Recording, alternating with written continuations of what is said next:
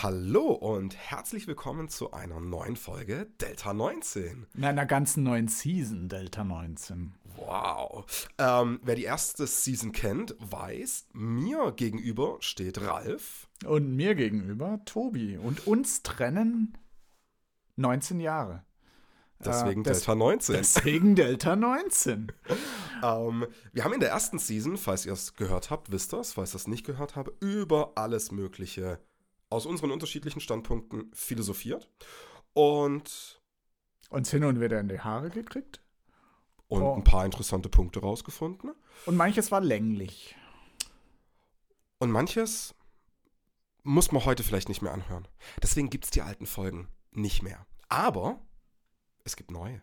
Genau. Und wir haben mh, eine Folge aufgenommen und haben dann eine Idee eines neuen Konzepts gehabt. Eigentlich haben wir vorher schon eine Idee von einem neuen Konzept gehabt. Also die erste Hälfte des neuen Konzepts war nämlich, dass wir jede Folge mit einem Zitat beginnen wollen.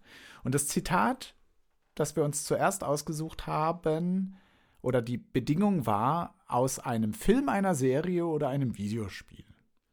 Oder einem Buch. Oder einem Buch. Genau. Dieses alte Zeug Ja. da, genau. Haben wir nicht gemacht, aber egal. Ähm, und dann haben wir uns halt irgendein Thema gegeben. Das war so der Einstieg. Und die Folge, diese erste, die kriegt ihr auch zum Hören. Jetzt als direkt Die- im Anschluss. Die kommt jetzt dann, genau. Und dann haben wir gesagt, hm, wisst ihr was, wir machen eine Season über eine einzige Serie. Und die hört ihr dann ab Folge 2. Und Sollen wir schon spoilern, welche Serie? ja, ich glaube schon. Ja. Weil wir spoilern eh die ganze Zeit. Genau. Also, wir schauen uns Westworld Season 1 an und beleuchten da die unterschiedlichen Punkte und äh, manchmal driften wir ein bisschen weiter ab von der Season, ähm, manchmal nicht. Aber Das, das Spannende ist, dass ich Westworld schon komplett bis inklusive Season 4 gesehen habe und die fünfte gibt's ja nicht. und ich keinen blassen Schimmer habe. Und ich damit als äh, ganz neuer Frischling äh, diese Erfahrung von Westworld machen kann. Ich kenne den Film aus den, ich glaube, 80ern nicht? 70ern? Aus den 70ern nicht. Ich kenne die Serie bis zum Angucken. Also wir gucken immer zuerst die Folge und dann nehmen wir unseren Podcast auf. Dementsprechend würde ich empfehlen, dass ihr das dann ab Folge 2 auch so macht. Und kleiner Disclaimer. Dadurch, dass Ralf natürlich schon mehr weiß, kann es immer mal wieder zu kleinen Spoilern kommen, die wir dann, ähm, ich glaube, ein Spoiler, da machen wir eine kleine Spoilerwarnung davor, aber ich glaube ansonsten, ähm, ja, Ich beiß mir schon immer mal wieder auf die Zunge und es werden nicht allzu viele Spoiler, aber der eine oder andere ist schon dabei und einer, einer ist wirklich groß. aber der wird angekündigt. Ja. Den, den kündigen wir dann an und da könnt ihr dann kurz rüberspulen. Ähm, alle anderen haben mir zumindest noch nichts verdorben, sondern eher äh, die Vorfreude auf mehr geweckt, weil es eben Details, Kleinigkeiten sind. Und- Nichtsdestotrotz, jetzt kommt eine Folge ähm, über Entscheidungen. genau, weil wir da drin so wahnsinnig gut sind, uns zu entscheiden, was genau, wir tun wollen. Genau, genau. Und ähm, ja, müssen wir noch was sagen? Nee, ich glaube einfach, ähm, viel Spaß beim Anhören von unserer zweiten Staffel. Und Season 1 kriegt er jetzt in einem, also Season 1 von Westworld kriegt er dann jetzt in einem zweiwöchentlichen Rhythmus. Und was danach passiert, ich glaube, wir haben den einen oder anderen Film noch angeguckt, über Mhm. den wir gesprochen Mhm. haben. Und dann lasst euch überraschen. Schauen wir wir sind mal. hier, um zu bleiben. Und jetzt kommt das neue Jingle und dann die Folge. Viel Spaß.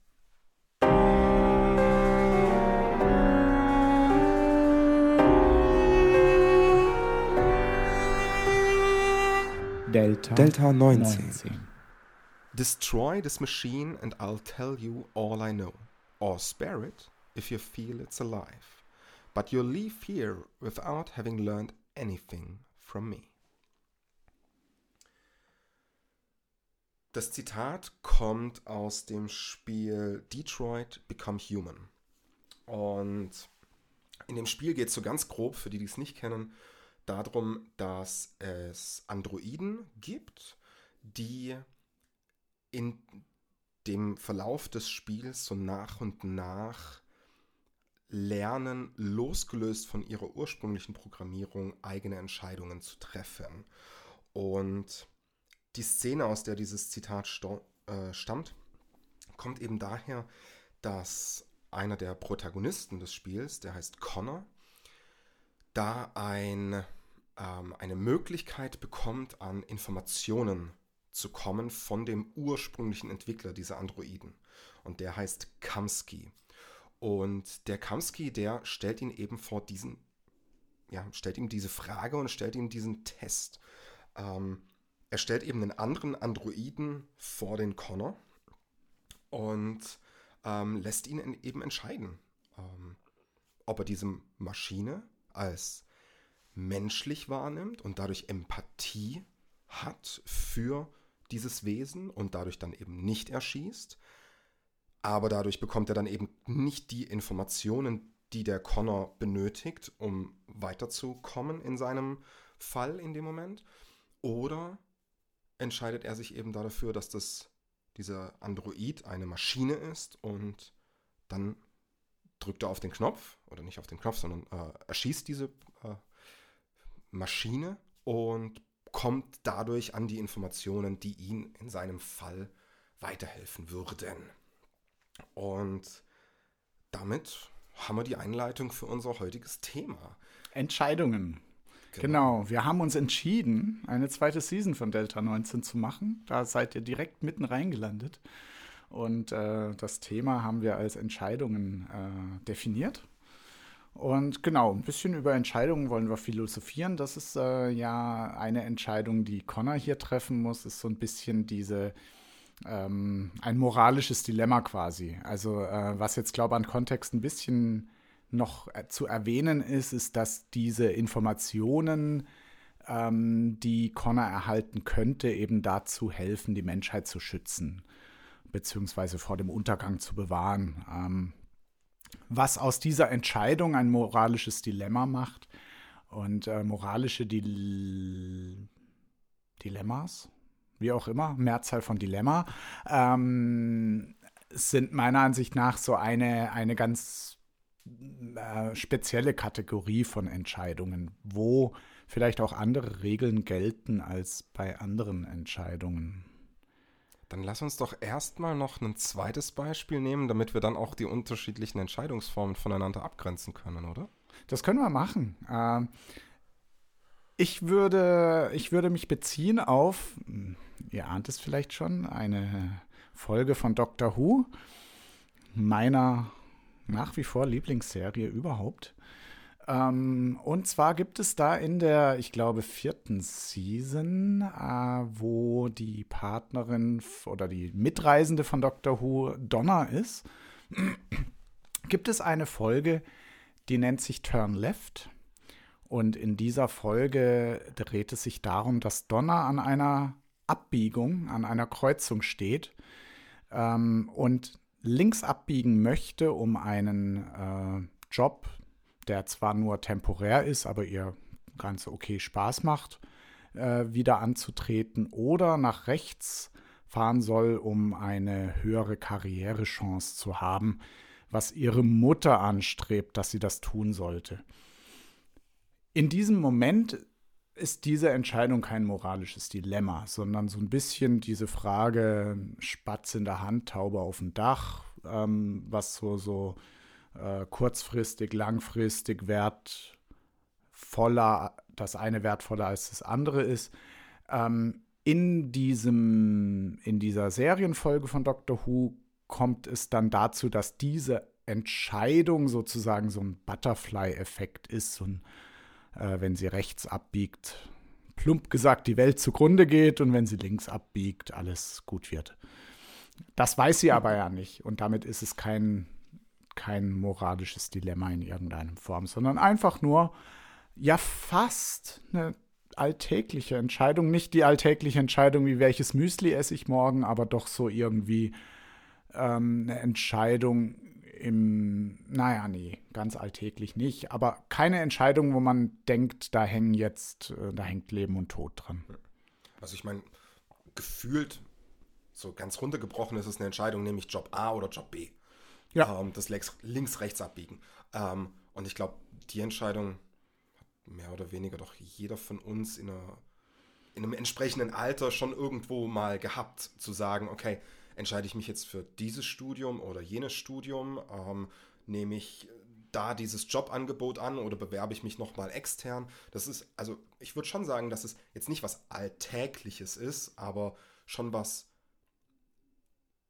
regelmäßiges, Schrägstrich was Natürliches, Normales, was sich in einem Laufe eines Lebens doch schon ähm, vielleicht nicht jedes Jahr, aber doch alle paar Jahre äh, nochmal so diese Frage stellt, bleibe ich da, wo ich bin? Wechsle ich? Versuche ich, suche ich irgendwo was anderes? Ähm, und allein quasi auf die Suche zu gehen, ist ja auch schon wieder eine Entscheidung. Das ist ähm, richtig. Vom Sofa aufzustehen. ja. Genau, ja, ja, ja. ähm, und deswegen, also würde ich, würde ich glaube ich schon sagen, auch wenn sie, also klar, äh, die möglichen Folgen, die aus Donners Entscheidung jetzt entstehen in der Serie, die kann sie in dem Moment nicht absehen.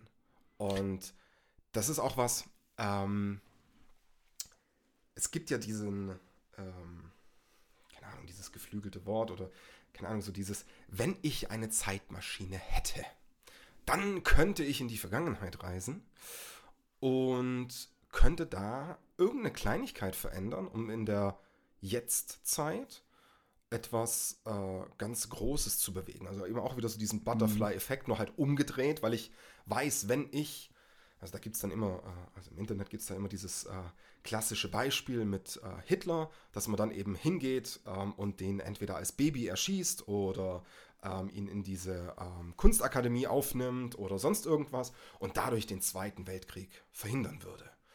Ähm, Der Punkt ist, du kennst die Alternative immer nicht. Richtig. Ähm, ob es nicht noch schlimmer gewesen wäre oder ob es einfach unabhängig von ihm passiert wäre, das wissen wir nicht. Und was ich an dem Beispiel immer so interessant fand, wenn ich jetzt keine Zeitmaschine habe und so eine Entscheidung treffe, dann so tagtäglich, jetzt bei Donner links, rechts abbiegen, nehmen wir mal das losgelöst vom Job, ähm, kann ich doch theoretisch mit jeder Entscheidung, die ich habe, so einen Butterfly-Effekt auslösen. Jede von meinen individuellen kleinen Entscheidungen kann in der Zukunft eine riesengroße Welle nach ja. sich ziehen. Ja, das auf jeden Fall, genau. Muss nicht, aber kann. Du weißt halt nicht, wann du auf dem Butterfly stehst und wann nicht, aber genau, ja, auf jeden Fall. Ähm, und da ganz kurz noch, ähm, und da ist quasi das, was du gerade angesprochen hast. Die Donna weiß nicht, dass sie das, ähm, quasi, dass sie so einen, eine große Entscheidung in dem Moment trifft. Ob sie jetzt den einen oder den anderen Job annimmt. Aber ich würde behaupten, die aller, allerwenigsten von uns wissen, was das, was wir entscheiden, für Konsequenzen nach sich zieht. In einem gewissen Zeitraum vielleicht, aber langfristig gesehen. Klar, so, so eine Entscheidung, was für ein Müsli esse ich jetzt heute, das mh, hm, wahrscheinlich nicht, aber ich, ich glaube, es gibt schon viele Entscheidungen, die wir tagtäglich treffen. Also nicht nur die Entscheidung zwischen Jobs, sondern wirklich tagtägliche Entscheidungen, wie man zu einer anderen Person zum Beispiel ist. Wenn man nur ein Telefonat, ein geschäftliches führt. Oder, oder, oder. Wo wir andere Menschen und dabei eben diesen Butterfly-Effekt aufmachen. Mhm. So beeinflussen können, dass die wiederum andere Entscheidungen treffen und so weiter und so fort. Äh, Insofern also, ja. war es echt spannend, mal in das Multiversum zu gucken, wo ja aus jeder Entscheidung, so zumindest die Theorie, ein neues Universum entsteht ähm, ein Konzept, äh, das wohl so langsam tatsächlich an vielen Punkten äh, wissenschaftlich realistische Fundamente findet, was ich, was sich in meinem Verstand aber völlig überhaupt nicht mit äh, irgendeiner irgendeiner Fantasie deckt, die wie, etwas, was ich mir absolut nicht vorstellen kann. Ähm, was mir aber jetzt auch noch eingefallen ist, ist ein Zitat aus einem Buch, nämlich Die unerträgliche Leichtigkeit des Seins, mhm. äh, wo schon im Titel so ein, ähm, so ein bisschen die Andeutung darauf äh, ist, worum es philosophisch gesehen in dem Buch geht. Relativ zu Anfang des Buchs wird äh, auf mehreren Seiten erklärt, was damit gemeint ist, dass der Autor sagt, einmal ist kein Mal. Ähm, und ähm, ein bisschen ausgetreten ist es eben so, dass, äh, dass der Autor da erklärt, dass dadurch, dass ich ja eben die Vergleichsmöglichkeit nicht habe, dass ich nie wissen kann, ob die Wahl des anderen Müslis an dem Morgen äh, einen Weltkrieg auslöst oder verhindert hat, ähm, dass da ich das nicht weiß und nicht ergründen kann und nie die Alternative sehe, ähm, ist jede Entscheidung für mich keine Entscheidung, sondern es ist ein, ein Weg, der gegangen wird und ich brauche mir zumindest über Alternativen auf dieser Größenordnung keine Gedanken machen. Ähm, der Autor von dem Buch konnte das richtig gut, weil nach den zwei, drei Seiten war ich davon überzeugt, dass er recht hatte. Jetzt, wo ich das so schilder, finde ich das gar nicht so, denn äh, tatsächlich gibt es Entscheidungen, da sehe ich die Folgen und kann mit großer Wahrscheinlichkeit äh, mir angucken, was geschehen wäre, wenn ich mich anders entschieden hätte. Zumindest kurzfristig. Zumindest kurzfristig, ja. Ähm, weil jetzt beispielsweise wieder aus, aus der Szene von dem Spiel, das ich vorhin geschildert habe, den äh, quasi die Waffe betätigen und den Androiden töten oder nicht töten, da habe ich ja, ich weiß, wenn ich mich entscheide für das eine oder das andere, automatisch sofort, was der direkte Outcome von dieser Entscheidung sein wird. Ja. Zumindest in einem gewissen Rahmen. Ich weiß zum Beispiel nicht, was nach meiner Entscheidung mit dem Androiden passiert. Vielleicht wird der Android einen Tag später von jemand anderem erschossen. Ja. Wenn ich es nicht tue. Wissen wir nicht. Aber mein Bereich sozusagen, den kann ich zumindest für einen, für einen gewissen Zeitraum, wie lange der Zeitraum auch immer sein mag, aber zumindest für diesen gewissen Zeitraum, den kann ich, glaube ich, häufig abschätzen, weil auch bei Donner, die kann das große Ganze sozusagen, das sieht sie nicht, das kann sie nicht sehen. Was aus der Jobmöglichkeit werden könnte oder eben auch nicht. Aber was sie weiß, wenn sie links abbiegt, ist sie sehr wahrscheinlich glücklicher, als wenn sie rechts abbiegt, weil sie links was für sich tut und rechts eher dem folgt, was ihre Mutter ihr sagt. Und das sind dann so Outcomes, die ich abschätzen kann, die ich einschätzen kann. Zumindest für einen kurzen Zeitraum. Aber ich habe leider kein, äh, keine direkte Quelle.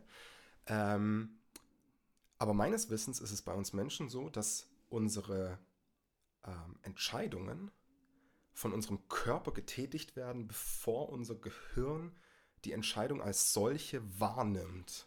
Ja, der Körper ist es nicht, es ja, ist nee, das Gehirn. Ja, genau, schon. Aber, aber nicht unser du, Bewusstsein. Da bist, du bei, da bist du bei schnellem Denken, langsamem Denken. Ja, genau. Genau, äh, genau. Wo, wo Entscheidungen zumindest äh, bestimmte Entscheidungen schnell getroffen werden und eine nach Begründung äh, gebaut wird, genau. wo das Gehirn sich im Nachhinein sagt, okay, jetzt muss ich, muss ich dem guten Bewusstsein aber begründen, warum ich mich so entschieden habe. Lass mich mal überlegen, ah, da fällt mir schon was ein. Genau. Und da, darauf will ich gerade hinaus. Weil das ist dann wieder die Frage, wann ist denn eine Entscheidung eine tatsächliche Entscheidung? Wann habe ich denn eine Wahlfreiheit bewusst? Oder umgekehrt gesagt, wenn ich jetzt, egal ob ich jetzt in der ähm, in der Donner-Situation bin oder in der Müsli-Situation bin, die Frage gestellt, habe ich mich nicht schon längst entschieden? Und zwar gestern oder vorgestern. Ja, Wenn man jetzt auf der philosophischen Ebene bleibt, nicht auf den neu neuronalen da, Geschichten. Da kommt die Frage auf, wer das Ich ist. Weil auch das Unterbewusstsein bist du und damit, damit triffst du jede Entscheidung. Ja, ähm, ja, aber wenn ich es nicht bewusst habe, dann fühlt sich das ja für mein bewusst, mein bewusstes Sein, mein bewusstes Ich, fühlt sich ja das in dem Moment so an, als würde ich mich jetzt entscheiden, nach links oder rechts abzubiegen. Aber wenn die Entscheidung mein, ich nenne es jetzt mal mein unbewusstes Ich, für mich schon getätigt hat, dass ich mich schon dagegen, jetzt Beispiel Donner, dass ich mich für meinen Weg entschieden habe und nicht den für von meiner Mutter vorgegebenen, dass ich dann quasi diesen ganzen, Entsche also diesen bewussten Entscheidungsprozess, den ich dann ja durchlaufe, der ist ja eigentlich nur eine Farce und irrelevant, weil die Entscheidung schon längst getroffen ist. Und wie du gerade gesagt hast, mein quasi mein Bewusstsein halt noch eine Erklärung dafür sucht, aber ist dann sozusagen dieser, also mir geht es gerade um den Prozess des Entscheidungsfindens, ist dann dieses Entscheidungsfindung, die, die, quasi der Zeitraum, in dem Donner an der Straße steht und sagt, okay, biege ich jetzt links oder rechts ab, wenn wir bei dem Beispiel bleiben, mhm. ist dieser ganze Prozess nicht obsolet und irrelevant? Nee, weil überhaupt nicht. Das, weil das quasi, was zu der tatsächlichen Entscheidung, fahre ich links oder fahre ich rechts, geführt hat, schon vor einer Woche passiert ist. Nee, das ist eben nicht so. Das ist, das ist eine übliche Fehlinterpretation dieser, dieser äh, Sache. Es geht hier um Millisekunden, nicht um Wochen. Es geht darum, dass das Gehirn, das unbewusste Gehirn, Entscheidungen extrem oft und viel Entscheidungen treffen muss, einfach weil wir sonst nicht funktionieren würden. Und die allermeisten dieser, nein, alle dieser Entscheidungen basieren auf vergangenen Erfahrungen. Mhm. Und diese Rückwärtsbegründung, warum etwas entschieden worden ist, ist ja nicht aus der, aus der Luft gegriffen, sondern es ist dann gemappt auf die Erfahrungen aus der Vergangenheit und um das dem bewussten Ich schön klar zu machen, warum das unbewusste Ich das entschieden hat, wird das noch ein bisschen unterfüttert. Aber tatsächlich ist das unbewusste Ich extrem clever aus Erfahrungen zu lernen und diese Entscheidung hast trotzdem du getroffen und allerhöchstwahrscheinlich sogar aus genau den Gründen, die nach, wie nennt sich das, nach, nachbegründet wird. Hm. Ähm, ja, ja, ja, ja. Aber ähm, mir, mir geht es gerade quasi darum, ähm, wenn ich sozusagen in dem, in dem Prozess drin bin. Nehmen gehen wir mal weg vom Donnerbeispiel. Wenn ich jetzt ähm, hergehe und keine Ahnung, äh, simples Beispiel, neues Handy, neues Smartphone. Ähm, dann habe ich ja diese ganzen ähm, sozusagen die Erfahrungswerte, die Persönlichkeit, die mich ausmacht und so weiter. Das habe ich ja alles schon in mir. Das heißt, ich würde jetzt mal behaupten, der, ähm, die, die Entscheidung zu welchem Smartphone, welchem Handytarif und so weiter, das ist quasi durch meine Persönlichkeit, durch ähm, die Erfahrungswerte, die ich schon gemacht habe, in meinem unbewussten Ich wird die quasi mit dem, ähm, mit dem ich gehe jetzt auf die Suche nach einem neuen Smartphone, ich brauche jetzt einen neuen Smartphone, warum auch immer, ähm, ist quasi da schon gefällt worden von mir. Und alles, was danach kommt, an dem ganzen Prozess, okay, ich vergleiche jetzt hier Preise, ich vergleiche Anbieter, ich vergleiche unterschiedliche Funktionen und so weiter. Das ist alles nur noch der quasi eigentlich der Begründungsprozess, mhm. ähm, obwohl die Entscheidung ja schon längst gefällt worden ist. Nicht im Sinne schnelles Denken, langsames Denken. Das ist die übliche Fehlinterpretation dieses Buches. Oder vor mhm. allem, vor allem, ich postuliere mal, dass du es gar nicht gelesen hast. ihr, ihr, ihr, seht nee, mich nicht nee, Kopfschütteln. Aber nee, ja, genau. Tatsächlich, das ist, das ist ein bisschen ja. der Punkt. Das, was du hier beschrieben hast, hat mit dem Buch oder mit, mit diesem Nachbegründen gar nichts zu tun. Das, was du beschrieben hast, hat was mit sich in die Tasche lügen zu tun. Da bist du dir nämlich durchaus bewusst, dass du jetzt halt ein iPhone haben willst, aber du, du, ähm, du lässt es nicht so an die Oberfläche. Ja, ähm, ist, ist die dieses, dieses langsame, schnelle äh, Denken da geht es um, um eben um Millisekunden, um, mhm. um bestimmte Entscheidungen, also um die sehr Reaktionen. schnell, um Reaktionen, die sehr mhm. schnell getroffen werden müssen und die, die äh, nachbegründet werden, äh, wo es es geht nicht um eine Recherche über ein iPhone. Äh, das, äh, das hat mit dem Thema wenig zu tun. Das ist mehr ein bisschen psychologisches Phänomen, dass das äh, man sich vielleicht nicht gerne eingesteht, dass man jetzt gerne einfach faulerweise das Gleiche nochmal kauft, weil man weiß, damit hat man weniger Arbeit und stattdessen sagt, naja, aber das wird ja, keine Ahnung, äh, einen anderen Grund geben, der irgendwie edler aussieht, als ich bin zu faul, mich um was anderes zu kümmern oder sowas. Okay, aber dann lass uns mal die Begründungsstruktur von dem äh, schnellen Denken, langsamen Denken verlassen, weil das bezieht sich ja dann nur auf Reaktions- das bezieht sich auf, auf schnelle also, genau, Entscheidungen. Auf genau. quasi, du hast vorhin Millisekunden gesagt. Das heißt. Vielleicht sind es auch Sekunden. Ja, es, es, spielt dabei genau. zum Beispiel auch eine Rolle, wenn du eine Person kennenlernst. Da entscheidet mhm. sich innerhalb von wenigen Sekunden, ob dir die sympathisch ist oder nicht. Mhm. Ähm, und du, sowas wird danach begründet, warum dir diese Person sympathisch oder unsympathisch ist. Da muss man aber manchmal ganz schön suchen. ähm, oder das Gehirn muss da manchmal ganz schön suchen, weil das sind, das sind Punkte, wo, wo auch dann wiederum biologische Faktoren mit eine Rolle ja, spielen. Geruch äh, war Geruch, da, glaube ich, eine Rolle. Äh, Geruch, ja. äh, Gesichtsform, sonst was. Das, äh, das, das, ist, das spielt mehr in diesen, diesen Punkt rein. Aber dann lass uns mal den Bereich dieser, dieser kurzfristigen Entscheidungen, die wir nicht steuern können, verlassen, weil ich glaube, da können wir. Ähm, das ist quasi so. Ich glaube, da kann man nicht viel diskutieren. Ähm, außer du hast recht und ich habe nicht recht. ähm, aber wenn wir, wenn wir diese, diese ähm, ich nenne es mal geplanten Entscheidungen, also quasi wenn ich was längerfristiges habe, wo ich einen ähm, längerfristigen Prozess habe, weil die Donner, die entscheidet. Ich, ich mache dir, mal, mach dir mal ein Beispiel. Nimm mal, nimm mal an, äh, gehen, gehen wir ins ganz harte Extrem, äh, geschäftlich. Mhm. Ich muss mich zwischen zwei ähm, Plattform-Providern, zwischen zwei Providern, sagen wir mal, mhm. ganz abstrakt äh, entscheiden. Und ich habe dazu, ich habe einen Kunden, der dieses Budget hat, ich habe mhm. die und die Anforderungen.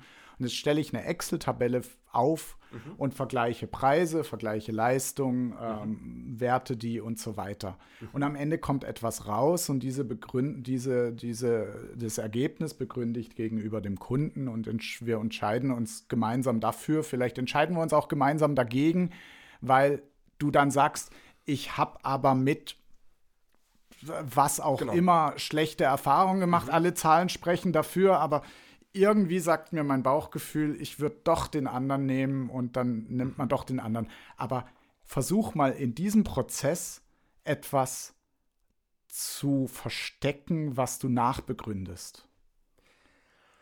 Ich glaube, das passiert üblicherweise nicht. Ähm, ich behaupte, der Mensch ist unrationaler als du es gerade dargestellt hast. Ich würde nämlich behaupten, dass diese Tabelle, die dann aufgelistet, wo die Unterschiede der zwei Optionen aufgelistet wird, die erstellt ein Subjekt. Im jetzt diesem Beispiel. Und dadurch, dass das dieses Mit eine Subjekt meinst du Mensch? Ja, ja, genau. okay. Sorry. also ein, ein Mensch ähm, erstellt diese Tabelle, diese Auflistung. Und dieser Mensch, das, was ich vorhin eben schon gesagt habe, so, dass ich ähm, eine Persönlichkeit schon mitbringe, dass ich meine ganzen Erfahrungswerte schon mitbringe. Ähm, da weiß der Mensch zum Beispiel, okay, mit dem Kunden habe ich schon mal zusammengearbeitet. Ich weiß, dass dem dieser Punkt nicht so wichtig ist, aber dafür der andere Punkt ist ihm viel wichtiger. Und dann das, was du gerade auch gesagt hast, mit dem Bauchgefühl, wo man sagt, okay, ähm, mit diesem und jenem ja, Kategorien, sage ich jetzt mal, ähm, da weiß ich, dass das vielleicht dem Kunden nicht so wichtig ist, aber um das Projekt zu einem Erfolg zu führen, ist diese Kategorie deutlich wichtiger als die andere Kategorie. Was auch immer das dann für die Kategorien sein mögen. Ähm, und ich glaube, dass das alles schon da ist, bevor die Tabelle angefangen wird. Das heißt, die Tabelle ist keine objektive äh, Vergleichung, äh, kein objektiver Vergleich zwischen den zwei Optionen, sondern schon ein ähm, quasi ein vorgefertigtes Modell, um meine Entscheidung zu rechtfertigen, warum ich die, das eine Modell präferiere im Vergleich zu dem anderen. Und ich glaube, dass ganz, ist ganz meiner, viel. Ist meiner Erfahrung nach dann nicht so, wenn es komplex genug ist. Und das war jetzt ein sehr einfach geschildertes Beispiel. Aber wenn ich vorher noch überhaupt keine Ahnung habe, worauf es rausläuft und am Ende sogar sag, mein Bauchgefühl wird mir eigentlich die andere Seite sagen, aber okay, alles spricht für den, wir nehmen den mhm. jetzt dann äh, ist das nichts, wo nachrationalisiert wird. Nachrationalisiert war das Wort, was ich gesucht habe. ähm, mir, mir geht es nicht um, um quasi dieses, dieses nachrationalisieren, sondern Naja. mir geht es um den Prozess an sich. Aber wenn du, wenn du einen Prozess hast, wo du vorher auf Teufel komm raus nicht weißt, was am Ende rauskommt, ähm, weil sozusagen da äh, am Ende eine Formel steht, die das Ergebnis ausspuckt, wo du hin und wieder sagst, ja scheiße, das wollte ich nicht, aber dann müssen wir das machen. Ähm, dann ist das nichts, was vorher entschieden wurde. Das heißt aber, ähm, wenn wir jetzt sozusagen die ähm,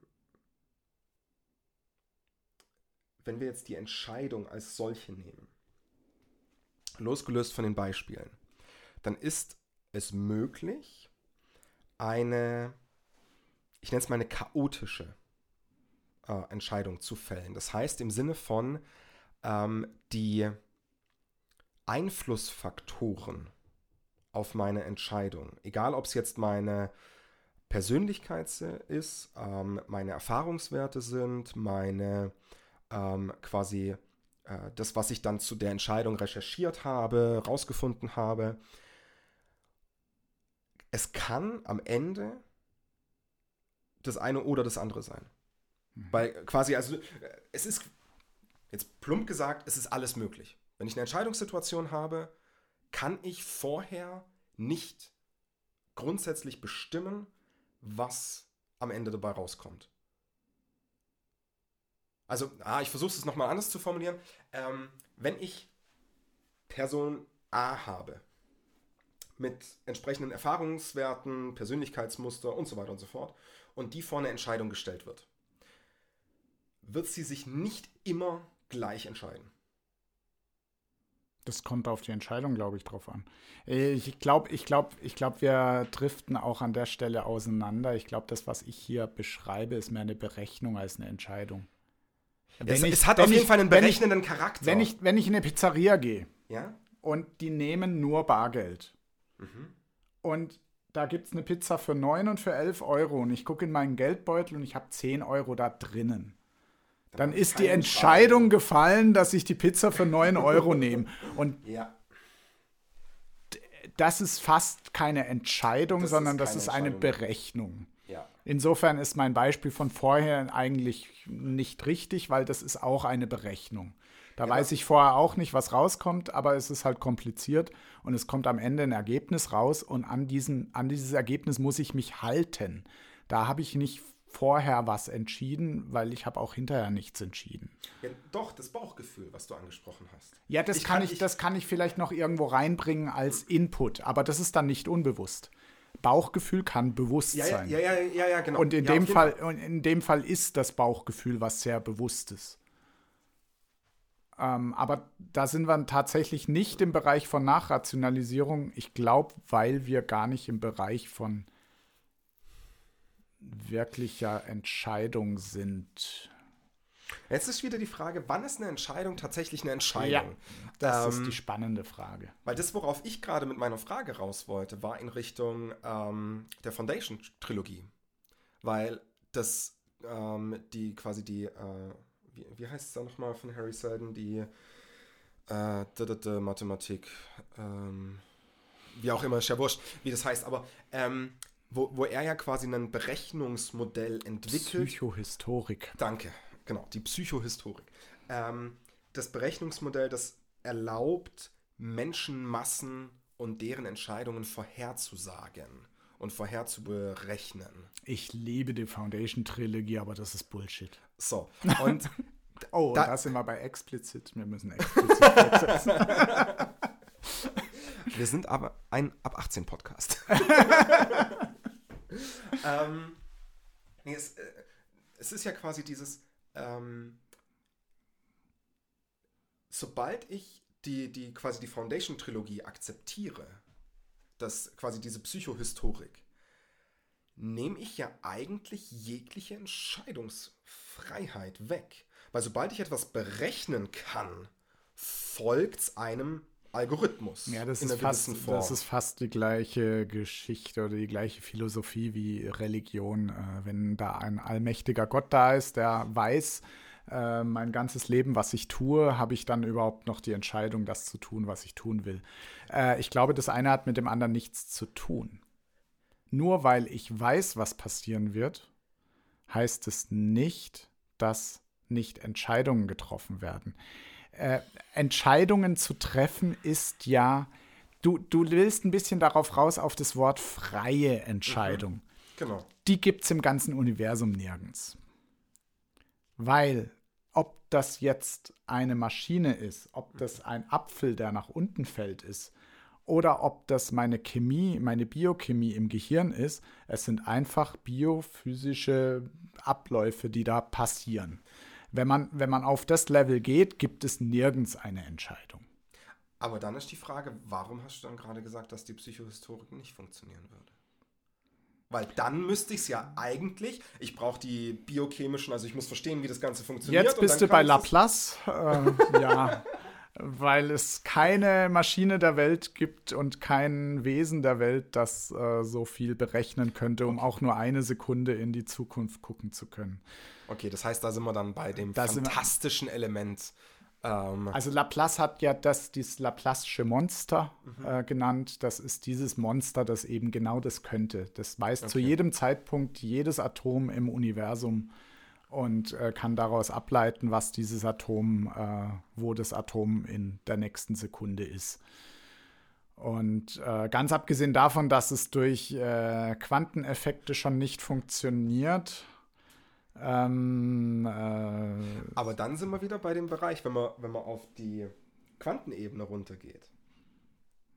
Da ist der Zufall mit, also zumindest nach unserem aktuellen Kenntnisstand, ist da ein gewisser Zufall mit dabei. Nein. Den, oder wir nicht vorhersagen können. Oder wie, wie, wie sagt man da dazu? Naja, äh, die, die, die, ich wage mich jetzt hier auf ein Feld, wo ich mich nicht super gut auskenne, aber. Wir philosophieren, aber, wir sind keine Wissenschaftler. Aber der Punkt bei den, äh, bei den Quantenzuständen ist, dass ja diese Zustände alle gleichzeitig existieren mit gewissen Wahrscheinlichkeiten.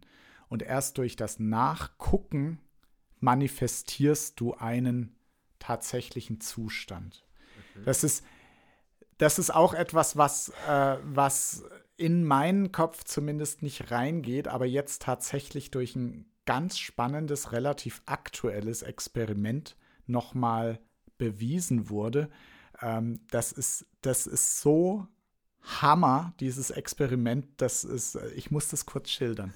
ja, du kennst sicher aus der Schule noch das Doppelspalt äh, die, das Doppelspaltexperiment. Ja, ja, genau. Also du feuerst, du feuerst auf, äh, auf äh, einen Blech, das zwei ganz schmale Spalte hat, feuerst du Photonen ab und ähm, als wären es, als würdest du da Wasser dagegen strömen lassen, ergibt sich auf der Abbildung hinten ein Wellenmuster. Mhm. Und dieses Wellenmuster ergibt sich selbst dann, wenn diese Teilchen gar nicht miteinander interagieren können, äh, wenn du nämlich die Photonen einzeln schickst. Das ist mhm. ein altes Experiment, ja.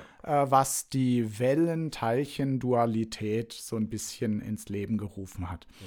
Jetzt gibt es zu diesem Experiment eine moderne Abwandlung, die für mich wir hatten mal Fantasy oder Science Fiction. Für mich ist es Fantasy.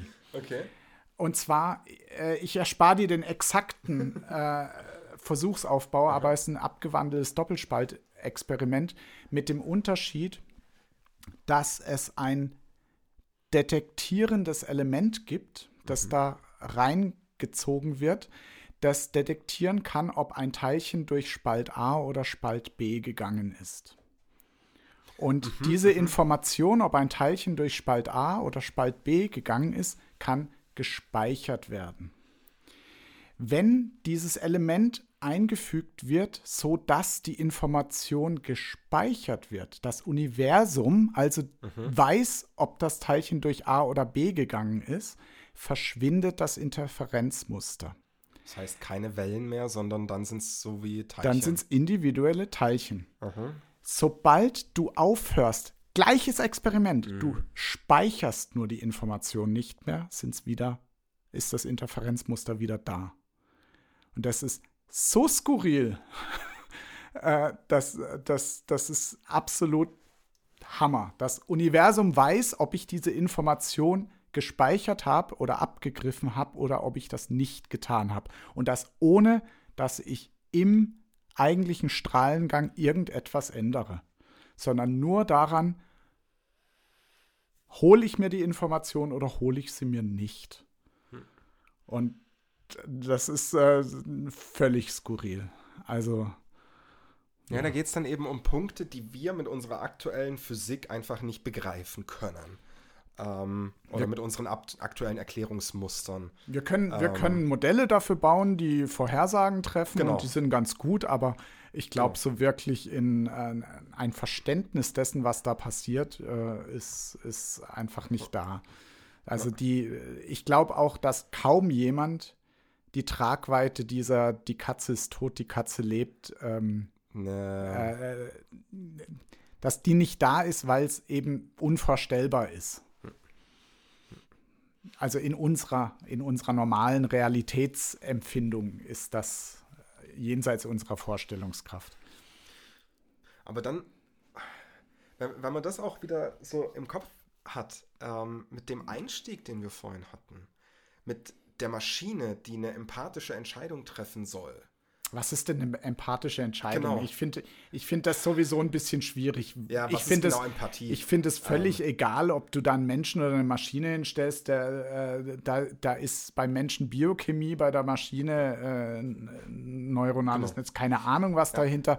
Äh, es ist eigentlich, also bös gesagt, genau das Gleiche genau darauf will jetzt Spiel auch quasi hinaus, dass du ich als mein, Spieler das realisierst. Da, aber da wollte ich, da wollte ich vorhin auch noch mal ja. nachhaken, dass äh, wir haben uns ganz kurz vor diesem Podcast unterhalten, ähm, weil äh, du immer wieder drauf aus warst, ähm, Entscheidungen trifft der, der Android eine Entscheidung oder genau. geht er seine programmierten Pfade ab?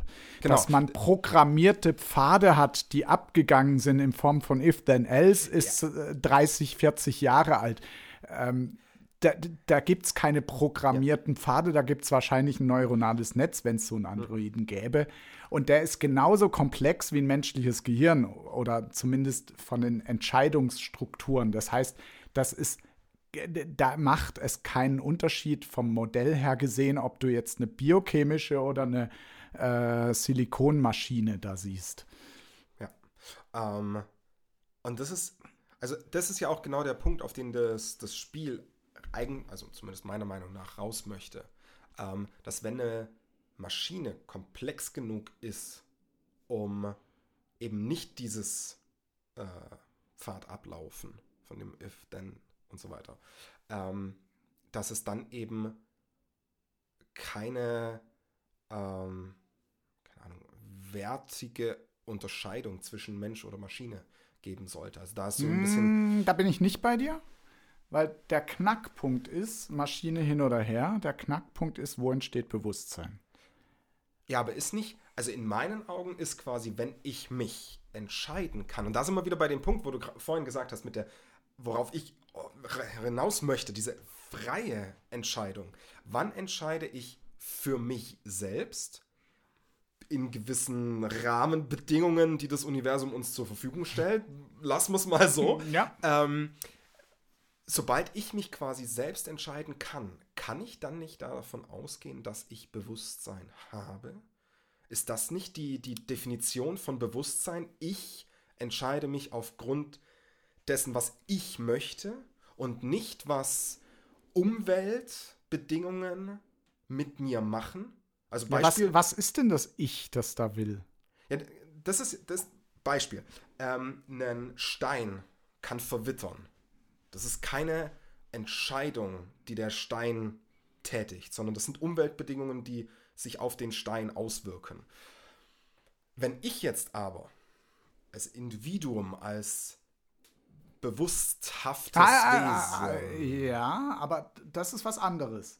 Individuum und ja gut, okay. Du kannst Individuum als bewussthaft definieren. Okay. Ja. In also Ordnung. Also ich als aber, bewusstes, Be ich als Wesen, das ein Bewusstsein hat. Ja ähm, wenn ich eine Entscheidung treffe, dann tue ich das aufgrund von. Scheiße. aufgrund von Dingen, die mir vorher passiert sind, aufgrund von Erfahrungen, aufgrund von Beobachtungsmustern und wo ist dann jetzt der Unterschied Wo ist der Stein? Unterschied zum, zum Taschenrechner? Stein okay, aber wo ist der ja, Unterschied nee, zum nee, Taschenrechner? ganz ehrlich, wo ist jetzt der Unterschied zum Stein? Scheiße. Ja. Weil es sind Umweltbedingungen. Ja. Ja, also, also, also bis, bis zum Stein runter wollte ich gar nicht. Aber, aber worauf ich raus wollte, ist, äh, du kannst eine Maschine haben, die einen Turing-Test besteht. Äh, ja? ja? Dann weißt du immer noch nicht, ob die Maschine selbstbewusst ist. Nee. Weil sie kann den Turing-Test bestehen, weil, ja. weil da fantastisch genial gebaute neuronale Netze äh, drin sind, genial gelernte Netze. Ja. Ähm, und weil dieses, dieser, diese Maschine gelernt hat, weil Lernen ist ja. nichts, was uns, uns, Menschen oder bewussten Wesen eigen ist, gelernt hat, dass wenn du deinen Mundwinkel runterziehst und ich das sehe, mhm. dann weiß ich, ich habe dich verletzt, dann muss ich da ein bisschen dran anders reagieren, damit ich in Zukunft bessere Karten habe. Das kann auch ein, bleiben wir bei Android, lernen ja. und deswegen empathisch reagieren. Mhm ähm, ohne ein Selbstbewusstsein zu haben. Wir ja. wissen einfach nicht, wo das Selbstbewusstsein herkommt. Wir wissen gar nicht, wie das entsteht und wozu. Hm. Ich glaube, das ist eine gute Frage. Warum haben wir ein Bewusstsein? Ähm, weil im Endeffekt, biologisch argumentiert, muss das ja einen Wettbewerbsvorteil im Gegensatz zu anderen ähm, Tierarten gewesen sein. Sonst hätte man kein, keins entwickelt. Oder vielleicht nicht Tierarten, sondern Lebewesen. Vielleicht, ja. Ähm, ja. Weil sonst, also ich behaupte, alles, was es heute an Lebewesen gibt, hatte einen Wettbewerbsvorteil gegenüber anderen Lebewesen. Ähm, ansonsten wird es heute nicht überlebt haben, so lange oder sich entwickelt ja, haben ja, oder ja, entwickeln können. Das, also das ist ja im Endeffekt, im Endeffekt die, die grundsätzliche Evolutionstheorie. Darwin, ähm, ja. Genau. Ähm, Boah, und was wir heute alles zitieren. Ja, okay, das ist der Wahnsinn. ähm, und deswegen, ja, war es ein Wettbewerbsvorteil, aber Weiß ich eigentlich, ob du ein Ich-Bewusstsein hast? Also weiß ich eigentlich genauso wenig, wie ich das von meinem Rechner weiß. Also bei meinem Rechner bin ich ziemlich sicher, dass nicht. Bei dir bin ich ziemlich sicher, dass doch. Aber, aber äh, kann ich es wissen? Im Endeffekt. Ähm, wenn. Da, da, für, für mich spielt in dem Moment der Zufall eine Rolle wenn ich quasi Dinge erkläre. Ah, nee, funktioniert auch nicht. Ich kann sehr viel, auch jetzt mit, mit heutigen psychologischen äh, Messverfahren und, und Bildgebungsverfahren und so weiter, kann ja immer mehr erklärt werden. Ähm, und da sind wir dann wieder bei, bei Harry Seldon, der dann sagen kann, okay, ich verstehe, wie Menschenmassen funktionieren, also kann ich sie berechnen. Ähm, Nee, worauf ich raus will, äh, geh, mal, geh mal zur Matrix. Woher ja, weiß ja. ich, dass ich nicht der letzte, einzige menschliche Wesen bin und alles um mich rum simuliert wird und ich der einzige, das einzige Wesen mit Ich-Bewusstsein bin? Ich weiß, dass ich eins habe, aber ich weiß nicht, dass du eins hast. Ich weiß gar nicht, ob du da stehst. Also offensichtlich, du, du stehst da, weil egal wie man es dreht und wendet, entweder stehst du im Modell da oder du stehst genau. tatsächlich da, das macht keinen Unterschied. Ja. Zumindest für den Auge des Betrachters. Genau. So. Ähm, und da. Ich habe vor kurzem erst eine, eine, Erklärung, warum wir nicht in einer Simulation leben. Oh, das wäre spannend. Warte mal, Mach ich mal, hab, ich hab, genau. Ich habe, ich habe, ich habe. Ach nee, das war Inception, gell? Ah, ich habe gerade einen Kreisel gestartet. Genau. Das war Inception. Das ist die Frage. Ja, das ist die Frage, ob man wach ist oder nicht. Gell? Genau. Ja. Die Idee, dass wir in einer Simulation leben, kommt unter anderem daher von dem Gedanken, sind wir die erste Zivilisation in unserem, Mensch, äh, in, in, unserem Universum, ähm, das so weit entwickelt ist oder nicht. Wenn wir es nicht sind, könnte es ja jemanden geben, der schon viel, viel, viel, viel weiterentwickelt ist als wir und der könnte entsprechende Computer und Programme und so weiter und so fort bauen, um entsprechendes zu simulieren. Ähm, das heißt, man geht da davon aus, es gibt entweder quasi unsere Zivilisation, die sich schon so viel weiterentwickelt hat, ähm, oder eine Alien-Zivilisation, äh, die dann entsprechende Computer bauen könnte. Jetzt kommt aber genau das zum Tragen, was du vorhin gesagt hast mit dem ähm, Lorenzschen Monster. Laplace. Ähm, La, äh, Laplace-Monster, genau. Mit dem Laplace-Monster. Ähm, wenn ich eine Maschine bauen könnte, die das Universum mit jedem Atom berechnen könnte, dann müsste ich das mit unseren heute zur Verfügung stehenden physikalischen Messapparaten sehen können. Und die Argumentation dahingehend liegt darin, dass, äh, oder, oder äh, liegt darin, dass, ähm, also die Argumentation ist eben, dass diese, ähm, das, was wir vorhin schon besprochen haben, quasi diese ganzen Quantum Entanglements und Gleichzeitigkeit, ähm, dass quasi die Experimente, die man damit durchführt, nicht und zwar nie von einer Maschine ähm, entsprechend äh, äh, simuliert werden könnten. Äh, mit unserem Verständnis, wie Physik heute funktioniert, das immer davon ausgehend. Aber ähm, das ist eben die, die Argumentation da dagegen, dass wir in einer Simulation leben. Das ist mit der Art und Weise, wie wir unser Universum und unsere Welt verstehen, nicht möglich wäre, das zu berechnen. Darf ich dagegen oder willst du noch weiter? Ähm, ich würde ich würd okay. gerne einen, einen okay. Punkt noch, weil wenn es mit Punkten ähm, quasi, wenn, wenn de, unser Verständnis vollkommen falsch liegt vom Universum und wie das alles funktioniert, oder nicht vollkommen, aber wenn, wenn das um Dinge erweitert wird, die wir uns einfach null und nichtig vorstellen könnten, momentan, würde ich argumentieren, wenn es möglich ist, diese Komplexität, die eigentlich nicht berechenbar ist, trotzdem zu erstellen, wo genau ist dann der Unterschied zwischen Real und Simulation? Hm, ist dann nicht quasi alles, egal ob äh, dann diese Aliens oder whatever, wo ist dann genau der Unterschied? Wenn es ein Computer ist, der das so detailliert berechnen kann, hast du ein Bewusstsein und ich ein Bewusstsein. Unabhängig davon, ob wir in einer Simulation ja. leben oder nicht. Da bin ich bei dir, aber, aber der Denkfehler ist viel früher. Ja. Ist ganz, ganz früh. Ähm, ich brauche überhaupt gar nicht viel zu simulieren, damit ich denke, dass ich ein Bewusstsein in einem Universum habe. Ich brauche überhaupt nicht ein schwarzes Loch simulieren oder so. Ich muss nur das simulieren, was durch die zwei kleinen ah. Äugchen und die Ohren da reinkommt. Das ist ganz wenig. Äh, und ich kann sogar, ich kann sogar Tricks machen, dass wenn ich mir sage, äh, das ist mir zu kompliziert, dann tue ich sowas wie ah, Quantenverschränktheit. Das blickt der nie. der hat überhaupt keine Chance, das zu verstehen. Und damit, damit begründen wir Zufall und, und alles, was, was da mhm. so sein mag. Aber völlig, da wären wir, da wären wir dann bei äh, Truman Show. Truman Show, genau, genau, danke. Da wären wir dann bei der Truman Show. Und ich glaube tatsächlich, wenn, wenn man sowas aufbauen würde, wir würden die Grenzen finden. Meinst? Ja. Ich glaube, irgendwas würde schiefgehen. Die Matrix geht auch schief. Genau, da, da gibt es Déjà-vus. Und hat es genau. schon mal ein Déjà-vu? So, ja. ja ich, ich glaube aber tatsächlich, diese Déjà-vus, die kann man ja auch, zumindest als Zuschauer, sieht man die. Ja. Katze resetten. Ja, ja. Hast du den Reset schon mal gesehen? Den Reset?